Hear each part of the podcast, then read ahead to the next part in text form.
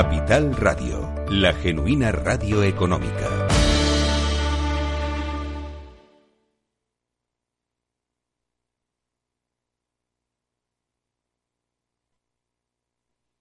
El Estado Ciudad, con Ramiro Aurín y Diego Jalón, en Capital Radio. Programa patrocinado por Suez Advanced Solutions, líder en soluciones integrales en gestión del agua y la energía.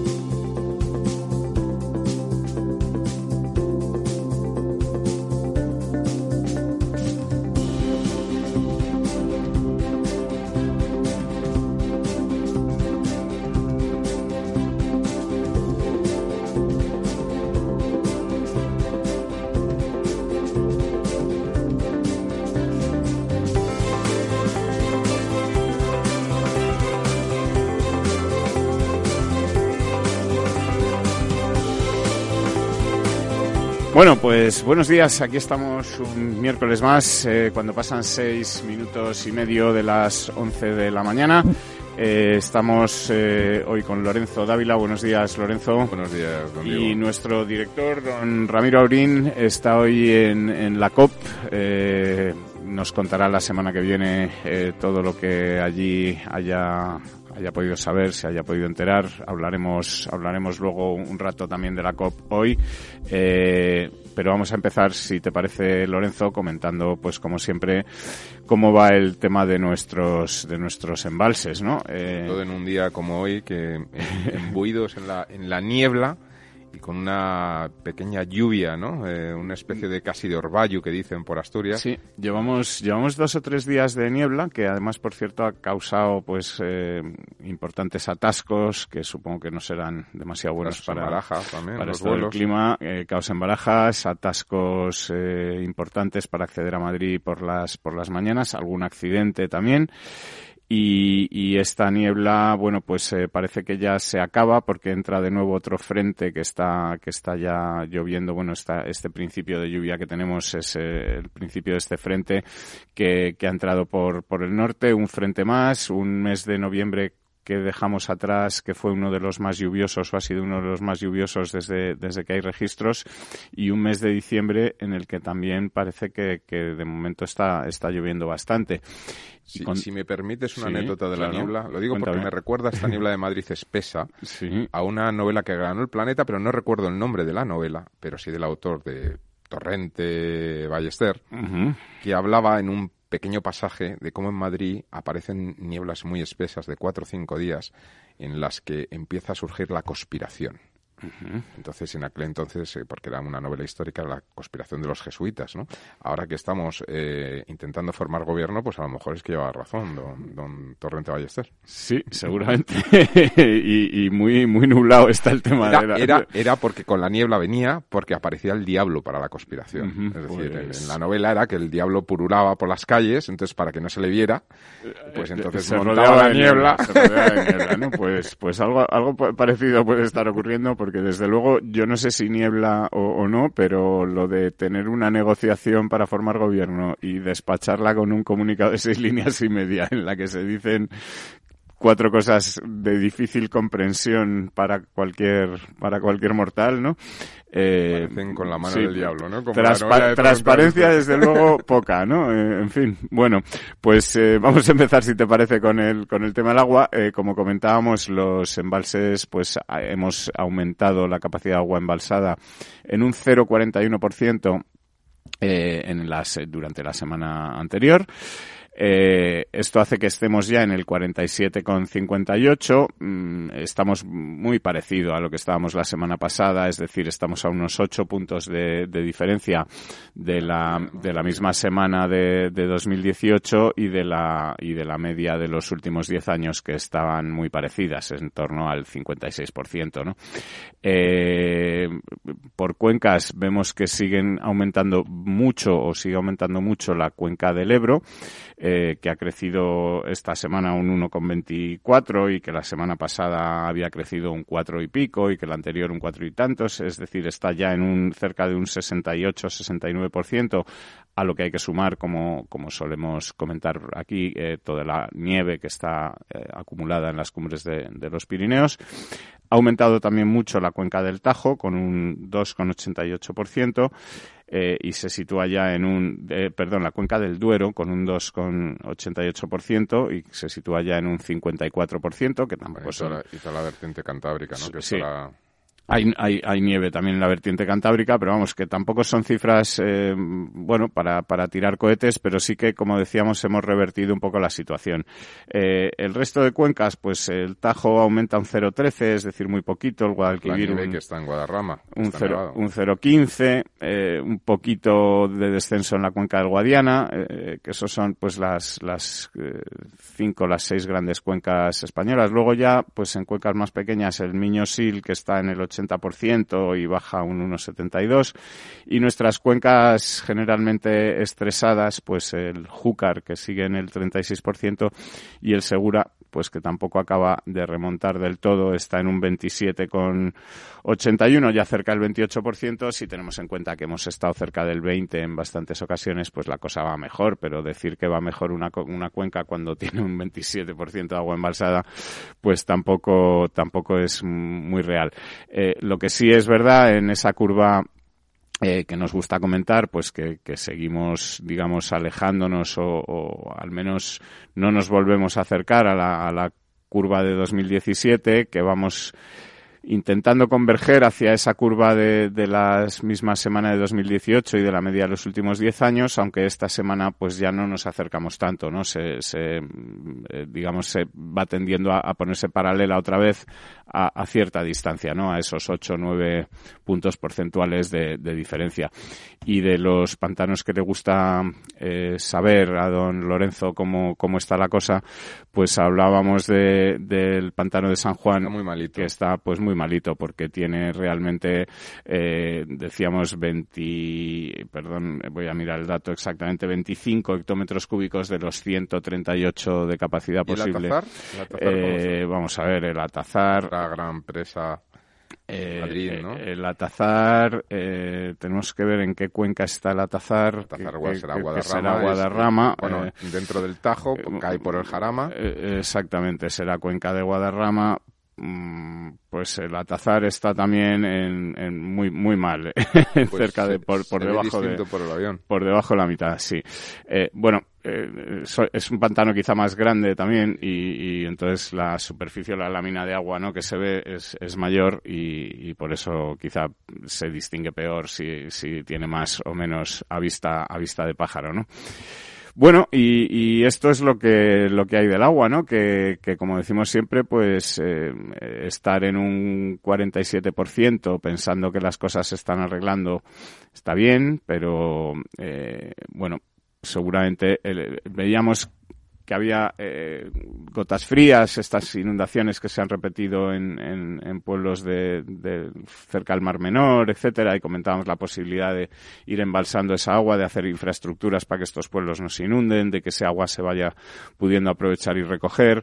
Eh, el Comité Español de Grandes Presas ha hecho hace poco un informe diciendo que son necesarias al menos 35 presas, 35 grandes presas nuevas para eh, aumentar la capacidad de embalse y, y poder satisfacer las necesidades de agua y afrontar este cambio climático, aparte de con medidas para contrarrestar, digamos, la subida de las temperaturas, evitando las emisiones, que, están muy bien, pues habrá también que, plantearse otra serie de medidas, como son infraestructuras, pues para ser más resilientes a, lo que vaya ocurriendo con este cambio climático, es decir, a estas lluvias más frecuentes, menos, eh, en cantidad, más en intensidad puntual y a, otros fenómenos ¿no? que nos pueda ir provocando el cambio climático.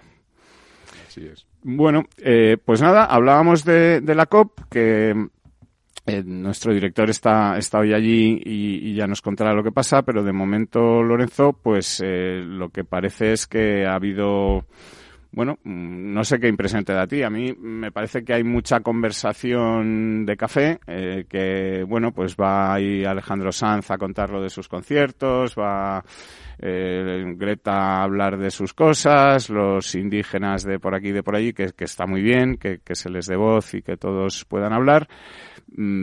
Poca solución nueva científica que se aporte, pocos datos nuevos y sobre todo parece que de momento no hay así ningún gran acuerdo en el horizonte, ¿no? Sí, la verdad es que eh, da la sensación de que, de la COP 25, ¿no? La, COP de, de Chile, que en realidad se hace en Madrid, puede acabar siendo una oportunidad perdida. Yo creo que ha habido ya algunos de los eh, partícipes que lo han que lo han transmitido, ¿no? Y sobre todo que me da la sensación de que se están invirtiendo eh, los papeles, ¿no? Es decir, eh, se supone que, que, al menos es la imagen que siempre se nos vende, ¿no? De que el Estado es el protector, el que mira por los intereses, etcétera. Las empresas, como miran por sus intereses propios económicos, son como los malos de la película. Y aquí parece que es al revés. Decir, parece que los Estados tienen palabras, pero no están haciendo nada. Y los que, sin embargo, sí que están avanzando, y mucho, son las compañías, ¿no? Es decir, eh, ha habido grandes empresas españolas, pero no solo españolas porque esto no es un problema de España, es un problema internacional, ¿no? Pero muchas compañías internacionales que están dando el paso hacia adelante hacia una transformación real en cuanto al efecto de, la, de, los, eh, de los gases contaminantes, el efecto invernadero, etcétera. Es decir, eh, que parece que todas las grandes corporaciones a nivel global... Hablamos solamente en España, las energéticas, de una inversión de 12.000 millones de euros. Tienen, ¿eh? tienen como un plan ¿no? Es decir, hay un plan, lo cual obviamente uno no puede cambiar de la noche a la mañana, pero te están presentando planes eh, con la eficiencia que siempre está detrás de una ejecución empresarial de decir, oiga, pues mire, para el 23 tenemos tanto, para el 24 tanto, para el 25 tanto, para el 27 tanto, para el 28 tanto, para el 29 ¿no? Que, son planes creíbles, además. Que son planes absolutamente creíbles, hechos por técnicos muy profesionales, que son los cuerpos de ingenieros que, están detrás de, de estas empresas,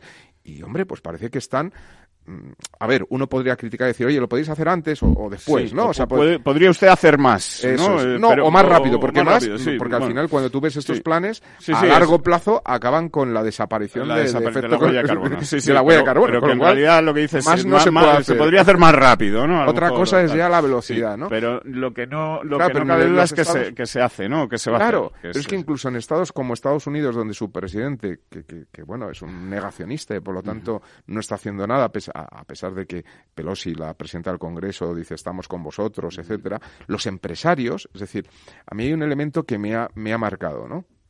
un empresario norteamericano, el señor Bloomberg, que va hacia la campaña también por el Partido Demócrata, la campaña presidencial contra, contra, Trump, eh, ha puesto de su bolsillo el dinero que le tocaba poner a la COP25 al gobierno de Estados Unidos y que no ha puesto porque el señor Trump ha decidido no, poner ni un duro.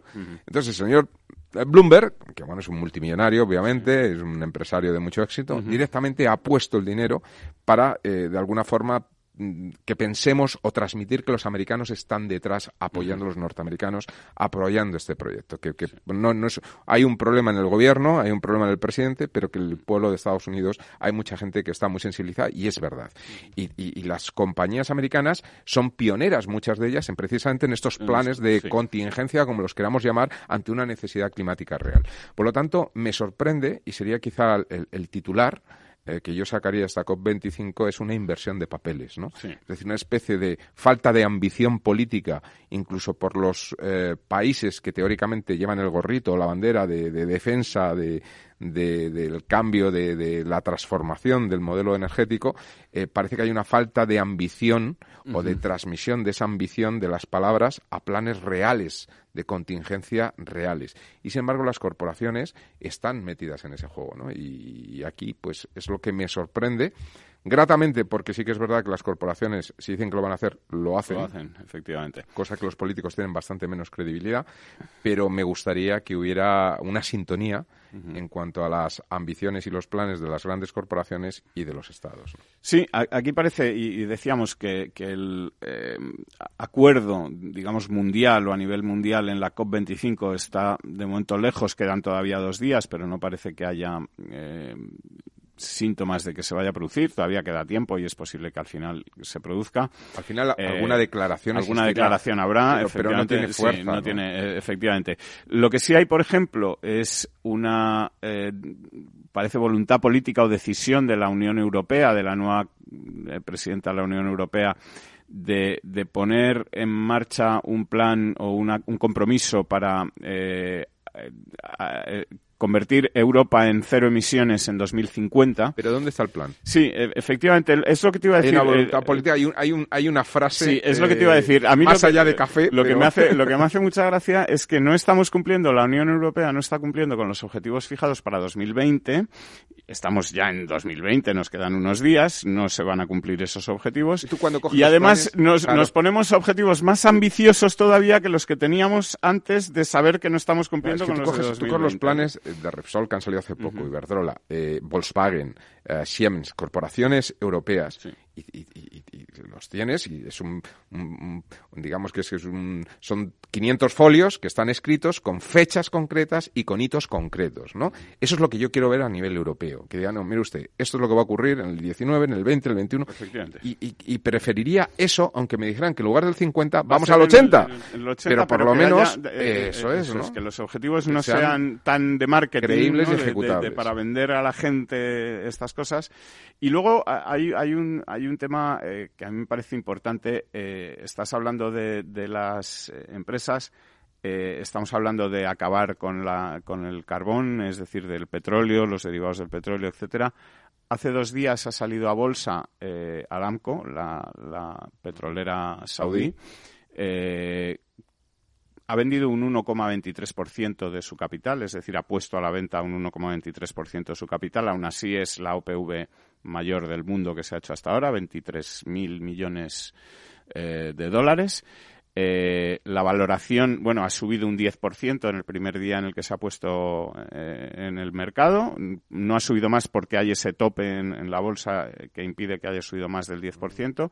La valoración con esa, con esa valoración de ese 1,23% del total de la compañía es de 1,8 billones con B de, de, dólares. es prácticamente el doble eh, que el PIB de España.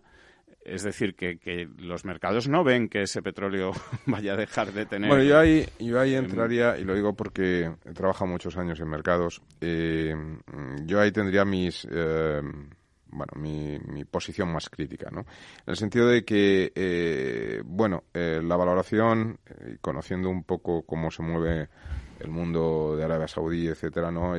yo creo que a ellos les interesa tener una valoración fuerte de la compañía y hay muchas formas de conseguir en una salida a bolsa una valoración fuerte de la compañía. Es decir, eh, que hay maneras en las cuales se puede forzar de alguna forma a que el, a que el valor pues alcance, sobre todo en el corto plazo, un determinado valor. Piensa que esto eh, le da algo que le faltaba a la compañía de cara, por ejemplo, a procesos de endeudamiento es que cuando tú te endeudas eh, hay un valor de compañía que respalda de alguna forma eh, o avala esas, ese endeudamiento. No es lo mismo que valga 10 que valga 20. y no es lo mismo que la valoración esté hecha por un conjunto de expertos, etcétera, a que la valoración te la esté dando el mercado. El mercado te da una valoración. Y por lo tanto, mm, de cara un poco a cumplir los, los criterios de riesgo, ¿no? De, de, entidades o de fondos que, que, prestan dinero. Por lo tanto, yo ahí no, no entraría mucho en pensar que es que están pensando que el petróleo tiene larga vida para los próximos 500 años y demás, ¿no? Yo creo que el cambio está ya en marcha. Y las grandes eh, corporaciones que utilizan el petróleo, es decir, eh, estoy pensando en el tema, por ejemplo, de los aviones. Ya hay proyectos, ya, hay aviones que están volando con algún motor eléctrico. Es decir, ya hay proyectos en los cuales se está viendo de qué manera, eh, estamos hablando de 10, 15, 20 años, ¿no? Pero yo creo que los combustibles fósiles o la energía de los combustibles fósiles tienen los días contados. Eh, estábamos hablando de los compromisos de las compañías que parece que están yendo por delante del gobierno en esta COP. Eh, de los gobiernos. no solo del gobierno, sino de los gobiernos en esta COP 25 y, tenemos con nosotros a Maite Gutiérrez que nos va que nos va a contar eh, algunas cosas de una de estas compañías, precisamente una compañía eléctrica que, que por su que, que, es de las que más objetivos ha anunciado de, intención de ir quitando esa huella de carbono, ¿no? Sí, porque Endesa nos recuerda que contaminar no eres tú, sino es cómo te mueves. Endesa va a facilitar 8.000 puntos de recarga públicos en todo el país para el coche eléctrico en los próximos cinco años.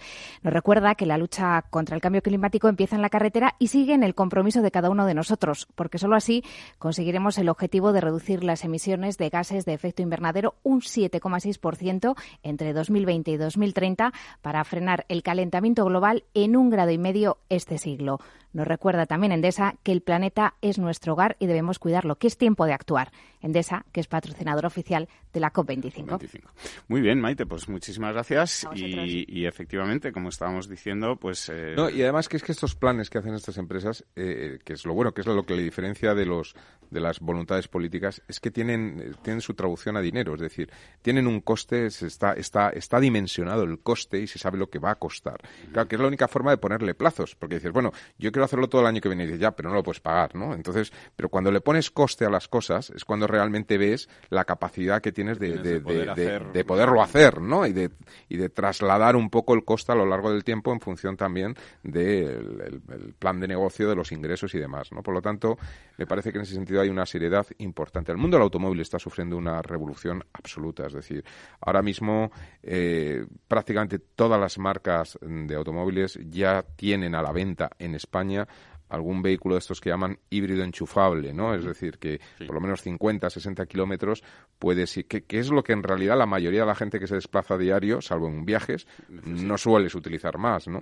Entonces, realmente es pasar a un consumo eléctrico casi al 100% sin, sin renunciar a tener autonomía o los problemas que tienes de, bueno, pues de la, del combustible o de los puntos de, recarga, ¿no? De recarga en los, en los, los viajes de, los vamos, los trayectos largos, ¿no? En esto yo creo que también eh, parece que van por delante las compañías de automóvil y las compañías eléctricas, etcétera, a, por supuesto al gobierno que tenemos en España eh, que no tenemos, es decir, donde todavía pues estamos esperando esa ley de transición energética eh, y esa posibilidad de que ese coche eléctrico enchufable, como tú dices, que hace 60, 80 kilómetros, eh, sea accesible no solo a aquellos que tienen un, garaje, sino a, todo el resto de la gente, ¿no? Y, a nivel de, comunidades tiene que haber, y eso, lo que pasa que ahí ya es una responsabilidad municipal. Y el problema es que tenemos 8.000 municipios en España, ¿no?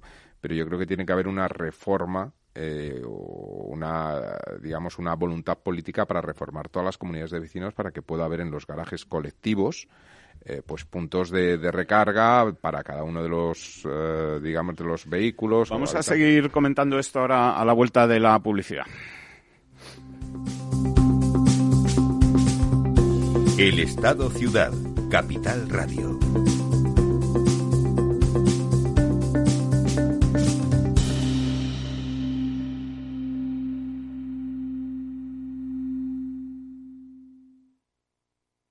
Perdone, ¿en qué mercados y en qué activos podría invertir en este momento?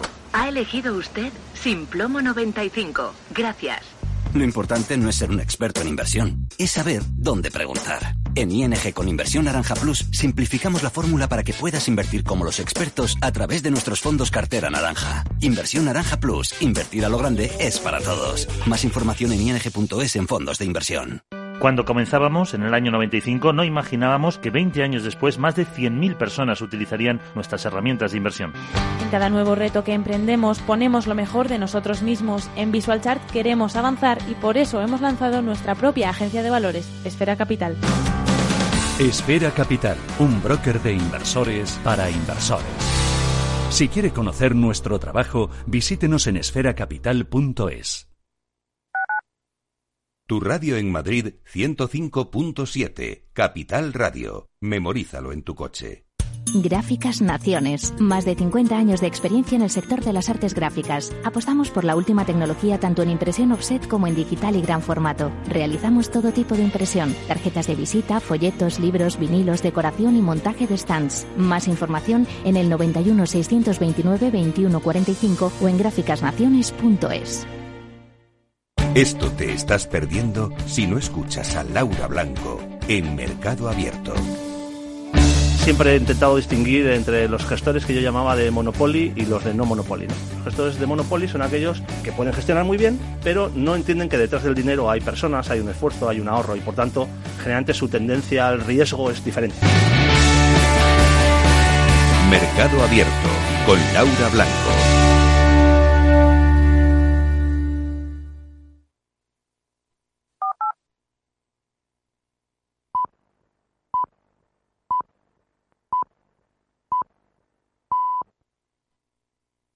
El Estado Ciudad, Capital Radio.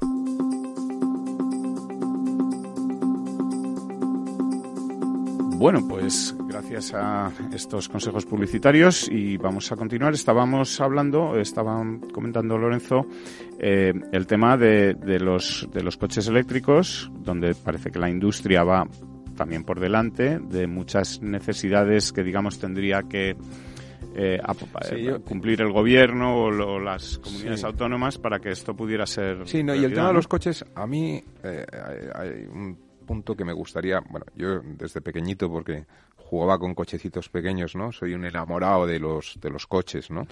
Eh, pero me da un poco a veces de, rabia que se culpe al coche. pues el coche contamina, pues culpe usted porque el coche contamina, pero los coches eléctricos son coches también, ¿no? Es decir, que parece que hay como una guerra al coche y no, no es una guerra al coche, habrá una guerra a la contaminación. Yo hasta ahí lo entiendo. Y, y, y, lo, porque el coche supone un, el automóvil, me gustaría decir más automóvil, algo que se mueve solo, permite, es como los antiguos caballos, ¿no? Te permite moverte y desplazarte, es decir, tiene unas... Independencia, libertad. Permite una independencia, una libertad, me encantaría que volasen también, ¿no? Y así podremos hacer viajes más largos. Pero, pero que no, no tiene nada que ver el automóvil en sí con el tema de la contaminación. Eh, porque primero están saliendo los coches eléctricos y segundo, porque lo que se ha ganado en términos de eficiencia por la industria automovilística en los últimos 15 años. Sí, hablando de coches eh, tradicionales. Coches tradicionales, etcétera, la, contaminación que tienen los coches actuales de, de última generación, claro, el problema es el parque de automóviles antiguos, ¿no? Pero voy a poner un ejemplo mucho más visual de lo que se ha avanzado en la tecnología de motores en términos de contaminación. Y lo digo un poco uh, por la negativa de, la, joven Greta de viajar en avión, ¿no? Ahora mismo el avión, digamos, que está comiéndose los mercados y más puntero eh, o último ¿no? modelo que, ha salido con además un récord histórico es el, el, Airbus 321, el 320, este que conocemos todos de toda la vida, que lleva 20 años en el mercado. Actualizado. Pues han sacado una versión que es el Long Range, que es el, de, largo, alcance, que duplica casi el alcance. El avión es el mismo. Claro, tú para duplicar el alcance de un avión tienes dos, dos opciones. Una, o lo llenas todo el avión de combustible y no viaja no ningún pasajero. o dos, mejoras la eficiencia de los motores y la aerodinámica del, del, avión para consumir... El mismo combustible, hacer el doble de kilómetros, por lo tanto, que es lo que la mitad. Que es lo que han conseguido. Es decir, que en estos momentos los aviones actuales mm, contaminan casi la mitad de lo que estaban contaminando hace cuatro años. No estoy hablando hace 80 años. Es decir, es la, mejora tecnológica, otra cosa es que me digas, ya, pero es que hay aviones volando que tienen 20 años y por lo tanto son de los que contaminaban antes. Pues igual que los coches. Claro, eso es ese, es uno de los problemas ¿no? que, comentábamos antes fuera de micrófono, que es decir, que, que a lo mejor es también cuestión de renovar el parque de vehículos actual. Eh, ahí sí hay, apostar por una renovación de, claro, y una voluntad política del gobierno, que antes había esos planes renove, estas cosas. Un presupuesto para poderlo hacer. y que han desaparecido y que esta apuesta, digamos, eh, all in al coche eléctrico, a lo mejor nos está privando, ¿no? Pues de, poder tener una reducción significativa de las emisiones al, modernizar, digamos, la flota de automóviles antiguos por automóviles convencionales pero modernos que emiten. por ejemplo, en Europa, la, que junto con California yo creo que son las normas más estrictas a nivel mundial. La última que es de aplicación reciente ahora, que no sé si se llama la Euro 6 Plus. no, la Euro 6 ya lleva unos años, pero hay una como Plus o Euro 7 ya. Eh, es que, claro, el, el, el, nivel de, de, eficiencia de los motores es, es, es, impresionante, ¿no? Es, realmente... Eh, vamos, no sé si, si tiene recorrido para poder seguir ganando eficiencia, pero estamos hablando de, de, motores que lo que antes te consumían 8 o 9 litros a los 100 para un vehículo medio pesado, pues te están consumiendo ahora menos de 4, ¿no? Es, algo... eso es evidente, a, nadie se le escapa, si el consumo es la mitad, las emisiones serán la mitad. Mm, Obviamente. Eh, eh, es una regla de tres, ¿no? Y si conseguimos, digamos, reducir a la mitad esas emisiones em, de todos esos coches antiguos que están contaminando más de lo que podrían contaminar con motores es que eso puede ser eso puede ser inmediato puede eh, ser inmediato y posible y se puede hacer sin mayores cambios y sin mayores hacer una red de, de, carga eléctrica sino que con la red actual de gasolina se podría hacer y, y, luego que el coste también del vehículo, cosa que es lógica, el vehículo eléctrico en estos momentos es mucho más caro, pues porque es un vehículo que se produce en, unas cantidades menores y al final hay un tema de escala, de economías de escala, si pues, se produjeran mucho más, pues se abaratarían, ¿no? Por lo tanto, estamos hablando que el coche eléctrico en su equivalente en diésel o en gasolina, pues estamos hablando quizá un 30 o incluso a veces más por ciento de, sobrecoste. Claro, eso es una barrera, ¿no? Si tú canalizas ayudas de plan renove a vehículos muy eficientes, eh, los vehículos al final a la gente le duran 5, 6, 7 años, no, no le duran más, ¿no? Pues realmente estás ganando la posibilidad de una reducción casi a la mitad en un plazo de 1, 2, 3 años por parte de los automóviles. Efectivamente, y además una reducción real que, que con el coche eléctrico, digamos que está bien eh, poner coches eléctricos, pero la reducción de emisiones no se va a producir mientras el mix de energía no cambie. Es decir, claro, que, que, no es Bueno, esa es la voluntad de las empresas energéticas que están en eso, pero, pero ese mix eh, cambia y tienen los planes de cambio, pero a más largo más largo plazo, efectivamente. Con lo cual, una primera medida en cuanto al parque automovilístico.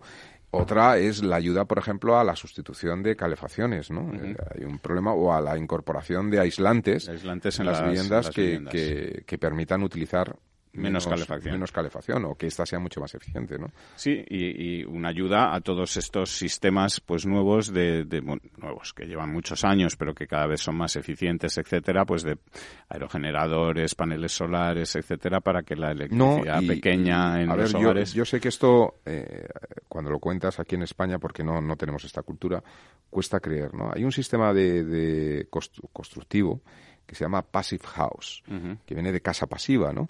Entonces, cuando dices que en, en, Finlandia hay viviendas que no tienen calefacción, la gente no se lo cree. Pero es cierto. Es decir, se puede construir una vivienda que no necesite, teóricamente, calefacción ni aire acondicionado. son viviendas herméticas. En realidad puedes llegar a construir hasta una especie de termo, como el que construye un termo, pues, pero en vivienda. Obviamente, esto mm, implica un sobrecoste, si estamos hablando de una vivienda nueva, que podría estar entre un 20 y un 25% de construcción. Lo cual, si miras el mix entre valor del suelo tal, pues supone que el incremento de precio de vivienda por esa vía pues puede estar en torno al 10-15%. Eso por un lado. Claro, el gran coste está en la reforma del parque existente, es decir, las viviendas existentes que habría que, transformar.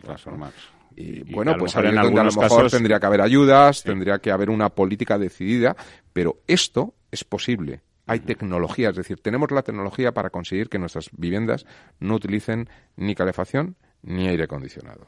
De hecho, debe haber alguna normativa europea, digamos, que obliga a que las nuevas construcciones vayan en ese camino. Y bueno, me imagino que en España no estaremos. No eh, están, efectivamente. El Código Técnico de la Edificación son viviendas con un consumo del en, de 10 kilovatios, eh, en principio con un máximo de 10 kilovatios hora año, es decir, hay un, hay un valor ahí en actual, el código técnico actual es 40, pues lo bajan a 10, es decir, lo reducen a 10. Ah, ah, pero no entra en vigor todavía en muy importante. ¿eh? Muy importante.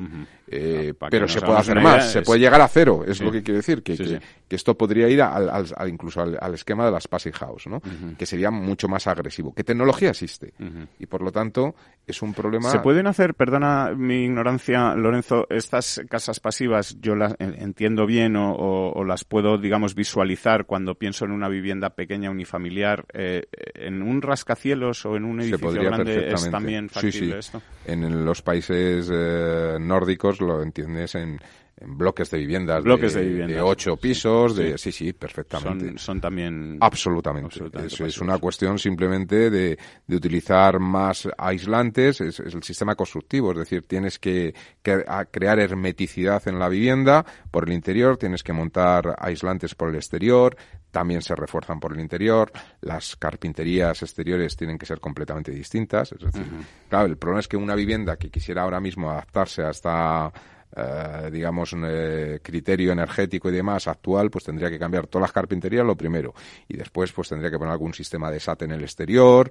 Eh, paneles aislantes. sí, hay que aislar por el exterior también para evitar temas de condensación.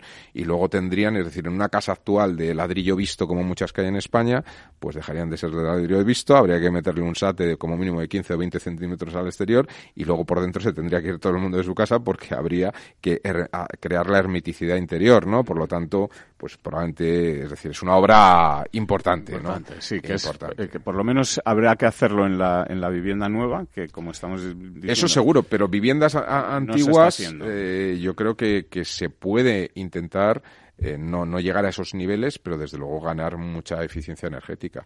Y yo creo que en ese sentido tendría que haber planes. O temas... Eh, a ver, en España, por ejemplo, ha habido un bueno, no, un abuso, ¿no? Porque en aquel momento era lo más eficiente energéticamente, que era el tema del gas natural, calefacciones por gas natural, frente a otras alternativas que eran las, las históricas de carbón o incluso de, propano, de propano y demás. De gasoil. Eso es, ¿no?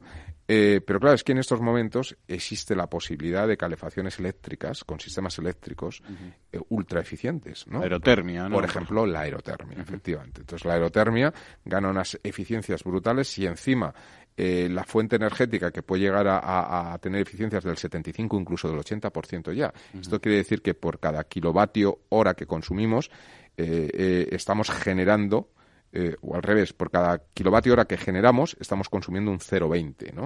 Es decir, que, que, realmente estamos multiplicando por 4, por 5 la energía que, que, gastamos frente a la que aportamos al sistema tradicional. Sistema y luego eso puede ir a calefacciones de suelo radiante o a calefacción tradicional de, de, radiadores, es decir, no, no, tiene por qué ir, parece que lo eléctrico la gente lo, lo lleva a los aires acondicionados, las, las máquinas inverter eh, de calor frío, ¿no? los sistemas más eficaces parece ser que son los de suelo radiante porque permiten no, no, levanta, no necesitar temperaturas muy altas para calentar, ¿no? Es decir, la caldera, la caldera no tiene que estar a 60, 70 grados, sino que a 35, mm, mm. como la superficie es muy Para una primera vivienda sin duda es la más eficiente, pero tendríamos que ir, por ejemplo, con sistemas de aerotermia, si lo combinas con generación eléctrica por fotovoltaico, solares, paneles solares y demás, pues realmente estás empezando a acercarte al cero, ¿no? acercarte un poquito, no al cero de consumo, porque consume, pero sí al cero de gasto eh, y de contaminación, ¿no? Sí, sí, efectivamente. Es decir, sí, sí, sí.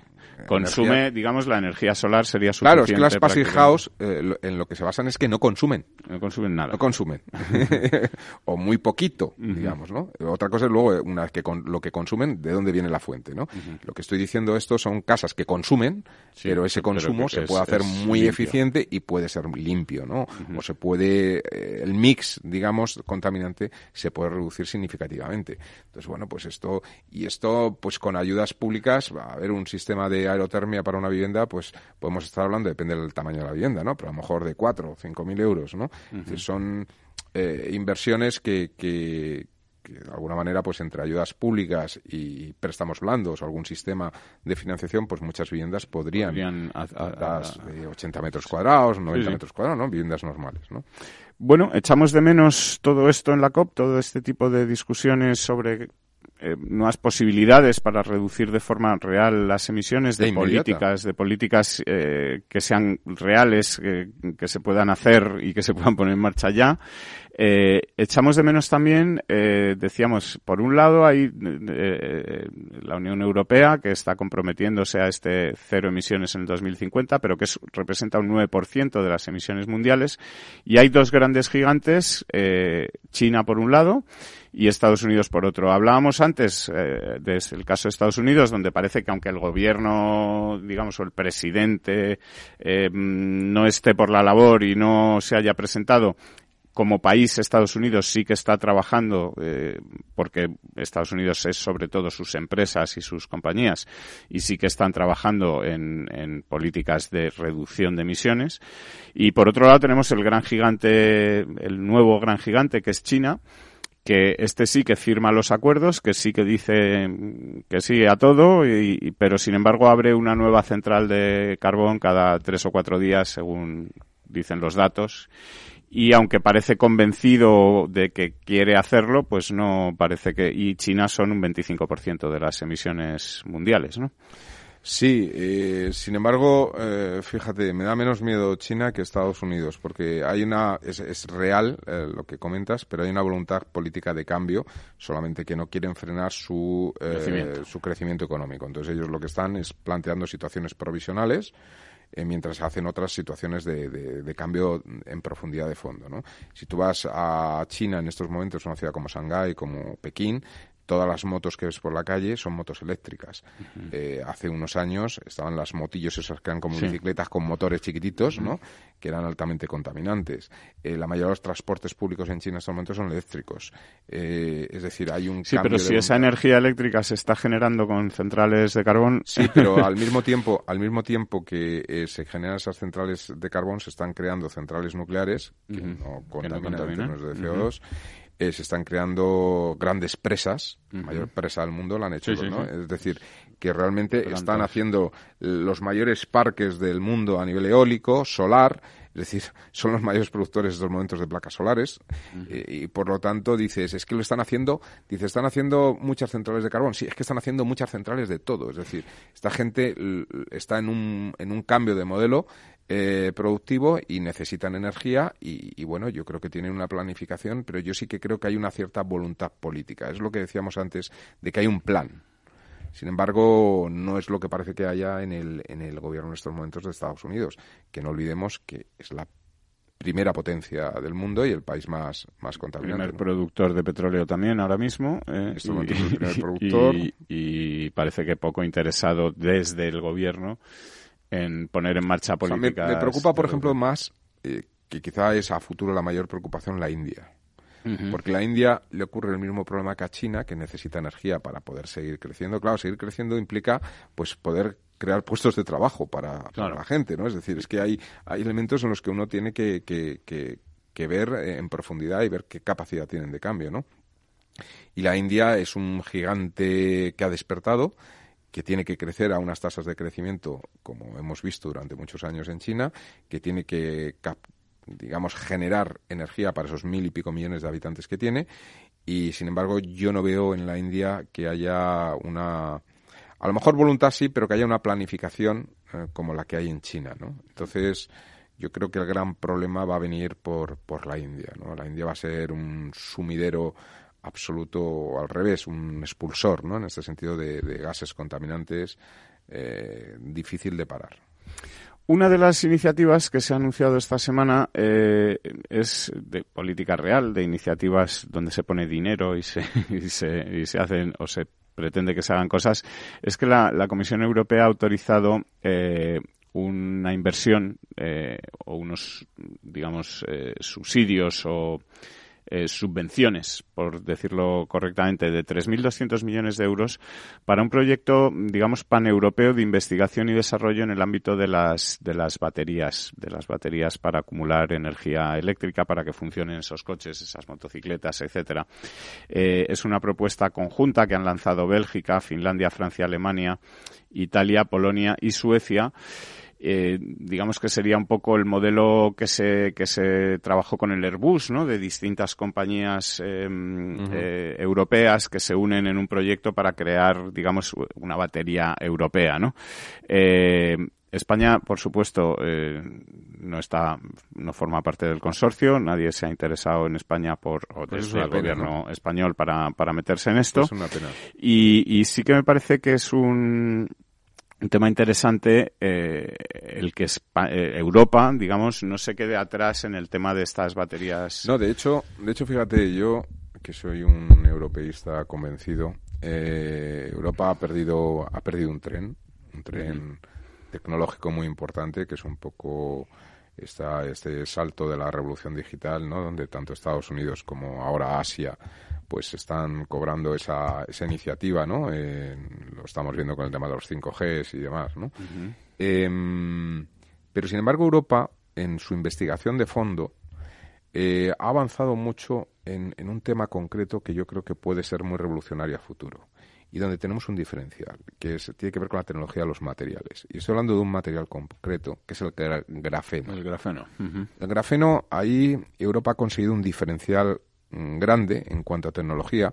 El problema del, grafeno es que es un material que vale para todo y, que hace falta trasladarlo esto a una realidad de uso y, a una realidad económica, ¿no? que es la fase en la que está en estos momentos.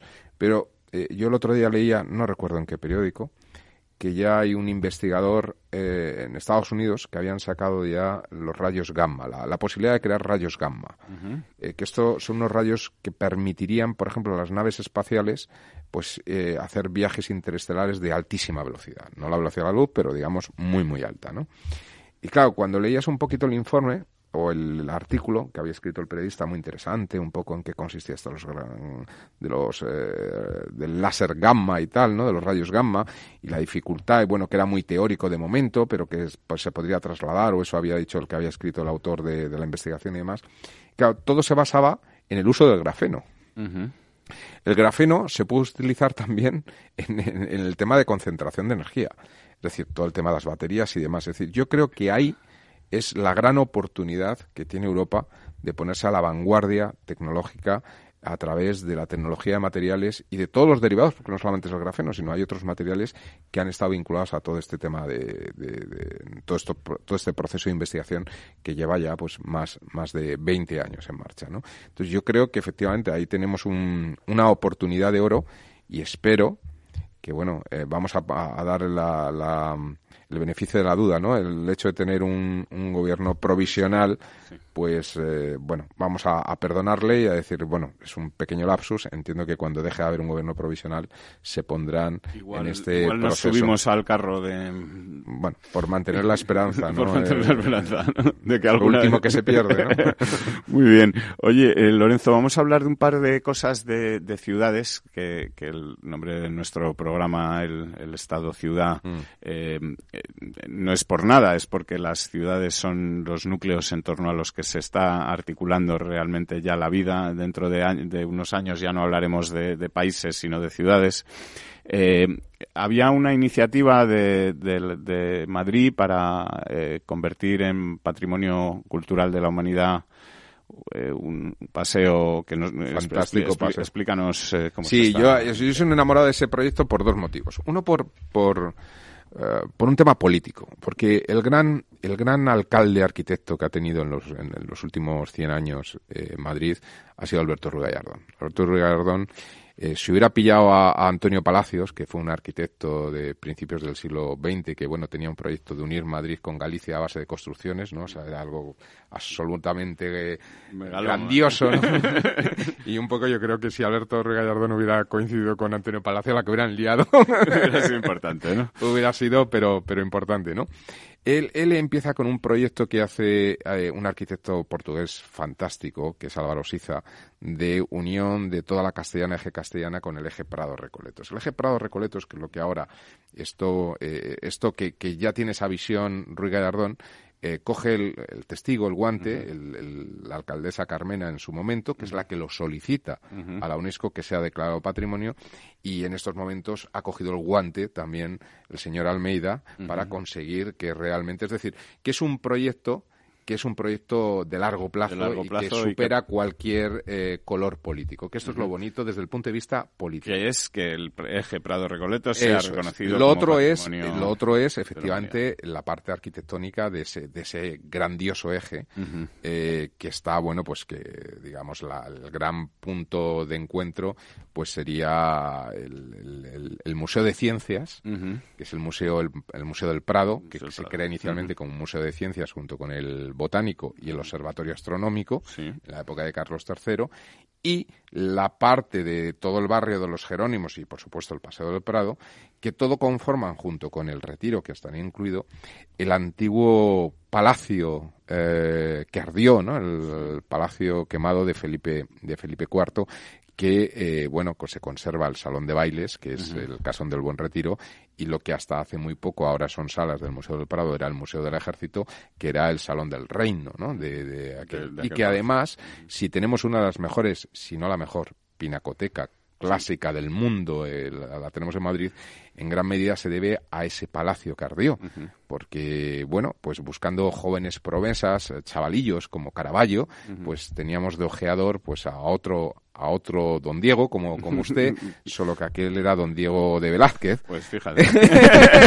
poco como yo. Que fue quien ojeaba y a esos chavalines, pues compraba los cuadros para decorar ese palacio y hoy día están colgados en el Museo del Prado. Bueno, pues nada, y para acabar otro apunte de otra gran ciudad, de la otra gran ciudad española, Barcelona, y de su alcaldesa Ada Colau, que como sabes, eh, bueno, pues ella mm, detesta todo lo que tenga que ver con la iniciativa privada y todo lo que sea privado parece que le produce urticaria, pero sin embargo, eh, en el tema de la vivienda, en la vivienda social, donde ella se ha caracterizado por no hacer nada en sus cuatro años de alcaldesa y en el año, vamos, en el tiempo que lleva desde la segunda legislatura, pues eh, resulta que la empresa privada no le debe parecer tan mal cuando se trata de don Jaime Jaume Roures, que como sabes es un destacado empresario independentista, al que Ada Colau ha adjudicado la construcción de 47 viviendas sociales por un millón de euros.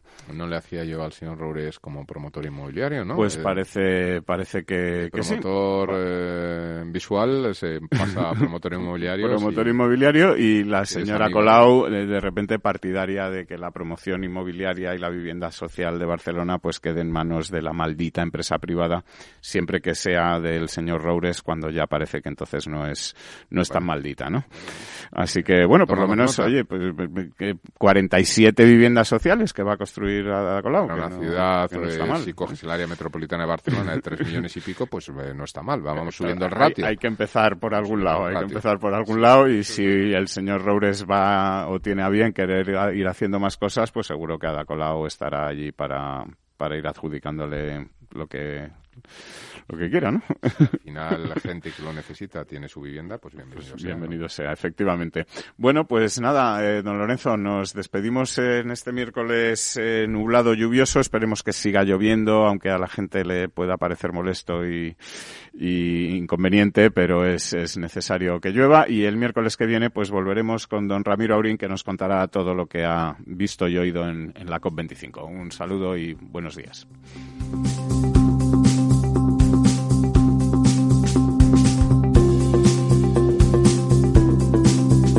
El Estado Ciudad, Capital Radio.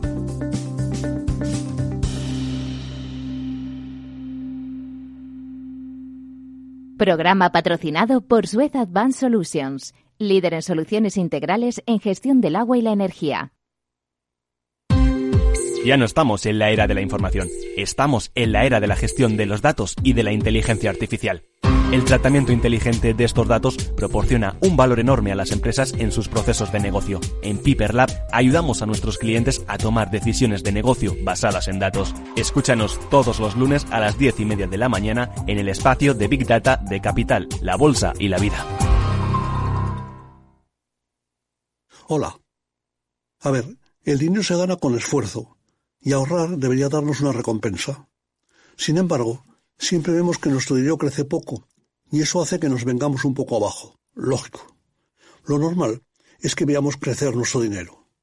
Por eso me gusta Finanbest, porque me ofrece los mejores fondos de inversión del mundo al alcance de todos, con total transparencia y sin comisiones indebidas. Y con eso, la rentabilidad de mi dinero será mayor, o sea, lo normal. Entra en finanbest.com y descubre que lo normal es extraordinario. Lo normal es Finanbest. Capital Radio. Escuchas Capital Radio, Madrid 105.7, la radio de los líderes. ¿Quieres celebrar una Navidad astorgana?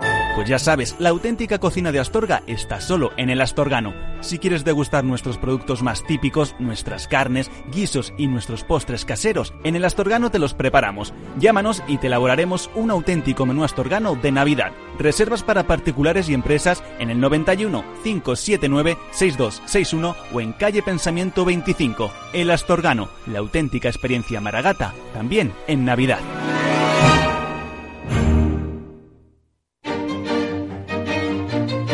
Valor Salud. Tiempo de salud.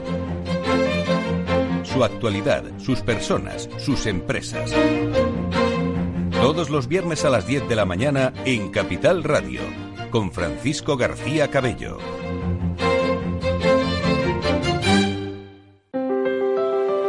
Si te gusta la cocina gallega de siempre, en el Mesón Gallego 1 y el Mesón Gallego 2 encontrarás los mejores pescados y mariscos de las costas junto a recetas de la Galicia interior, además de las carnes de Sanabria y los mejores embutidos de Zamora y nuestra terraza. Te esperamos en la calle Muller 35, teléfono 91 579 3623 y en la Plaza de la Remonta 13, teléfono 91 579 0769. Una recomendación del programa gastronómico Mesa y Descanso. Disfruta de la mejor cocina gallega en Montes de Galicia. Todo un clásico moderno en el barrio de Salamanca. Disfruta de la variada dieta atlántica, de las mejores carnes y pescados tratados con respeto y transparencia y regados con una de las mejores bodegas de la zona. En grupo, en familia o en pareja, Montes de Galicia te ofrece el espacio perfecto en cada ocasión. Capital Radio. Siente la economía.